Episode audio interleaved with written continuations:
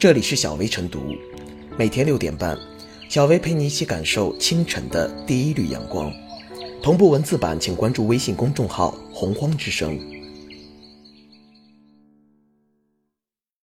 本期导言：正规市场上走私而来的冷冻肉类产品明目张胆、大规模交易。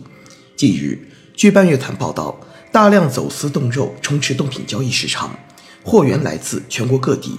主要流向为西部地区的餐饮行业，不仅埋下食品安全隐患，造成关税损失，还对正规肉类企业造成冲击。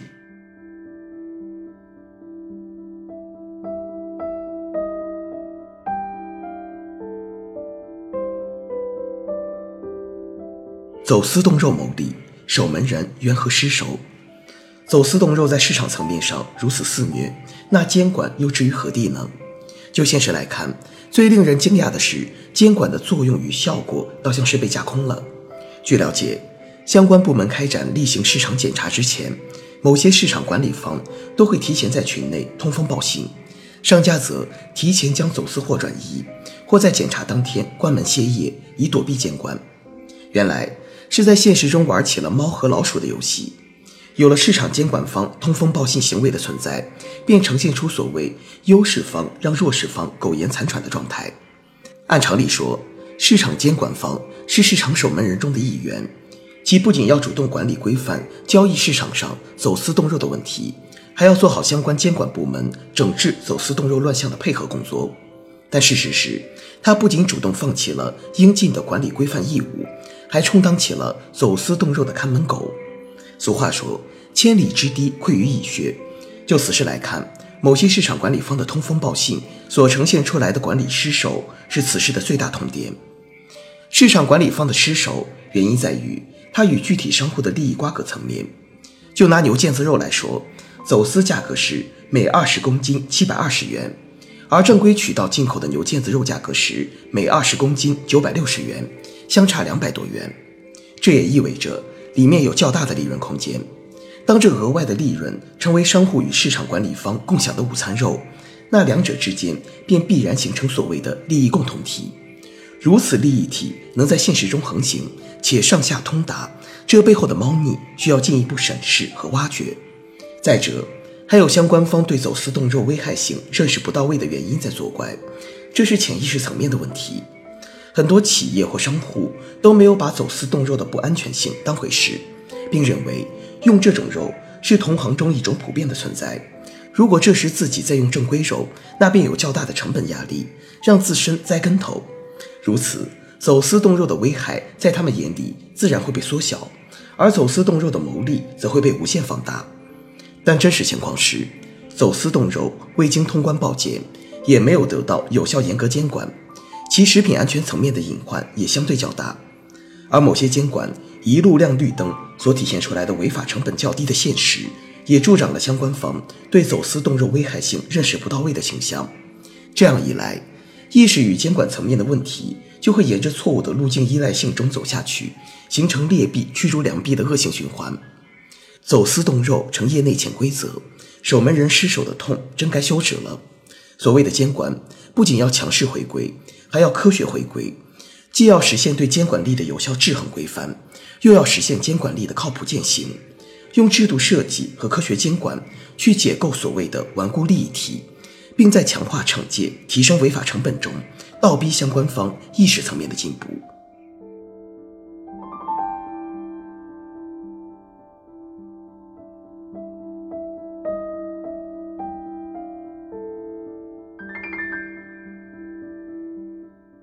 打击走私冻肉，要先解冻失灵的监管。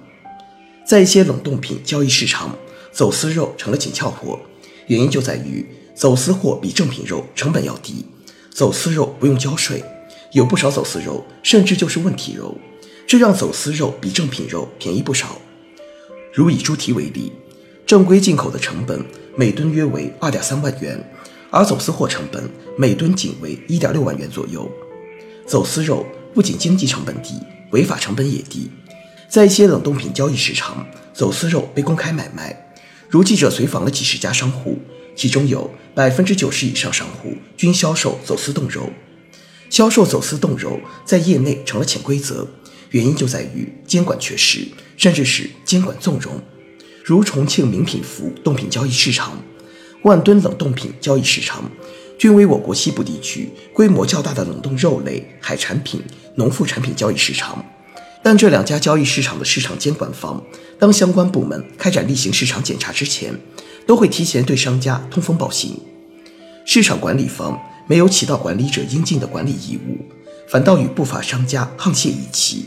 而相关部门进行检查，为何总能让市场管理方知情，从而让他们能预做准备？监管部门如果能做到不定期检查、突击检查，市场公然售卖走私肉的行为也能一逮一个准。而不定期检查、突击检查，本应是一种常规执法手段，应该是一种执法常态，但监管部门显然并没如此，这也不由让人质疑是否监管有意放水。走私冻肉在走私过程中会反复解冻，就很可能造成冻肉腐败变臭，从而容易滋生各种细菌。如果开始腐烂又重新冷冻，肉品更存在严重的卫生问题。况且，走私冻肉没有经过检验检疫。如果是携带禽流感、口蹄疫、疯牛病等病毒的冻肉，甚至可能危及人的生命。而且，大量走私冻肉都流向了餐饮行业，走私冻肉造成税收损失，埋下食品安全隐患。走私冻肉便宜，还冲击了正规肉的市场，从而造成劣币驱逐良币的恶性循环。近年来，食品安全领域问题频发，地沟油、毒生姜、三聚氰胺。等等食品安全事件涉及人群之广，引发公众对食品安全的极度焦虑。走私冻肉也并不是新鲜问题，早在2015年就有媒体报道过大量僵尸肉通过走私入境。走私冻肉屡禁不止，甚至还渐成气候，变得根深蒂固，背后是长期的监管疲软所致。对此，一方面要能加大对食品安全犯罪分子的打击力度，提高其违法成本，让他们得不偿失。这样才能遏制不法商家的违法冲动。另一方面，要实现源头治理，要将走私冻肉挡在国门之外。而对监管不力的监管部门，更要加强惩戒力度。堡垒从来都是从内部攻破的，监管部门给力，买卖走私冻肉的不法分子何至于如此猖獗？监管部门慢作为、不作为，都是将自己变成不法分子的帮凶。更何况还可能存在权钱交易、权力寻租等问题。对于一些地方形成气候的走私冻肉问题，就更需要下定决心进行刮骨疗毒。要先解冻失灵、冻僵的监管，才能更好收拾猖獗的不法分子。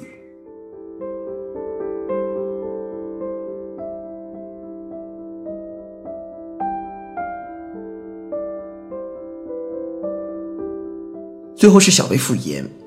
为何走私冻肉可以明目张胆在正规市场上销售？一方面，商户受到利益驱使，再加上法治意识淡薄，使其铤而走险；另一方面，市场监管方的监管缺失，让这些商户有了可乘之机。在这条走私、运输、销售、购买的非法链条背后，也不难看出人们对于走私冻肉缺乏最基本的安全风险认知。近年来，国家大力打击走私犯罪的消息不时见诸报端，但目前来看，走私冻肉的违法成本依然较低，不足以对不法分子形成震慑。这就需要各部门强化自身监管责任，形成合力，对于走私肉类的非法链条加强明察暗访，加大监管打击力度，从而保障市场秩序，消除食品安全隐患。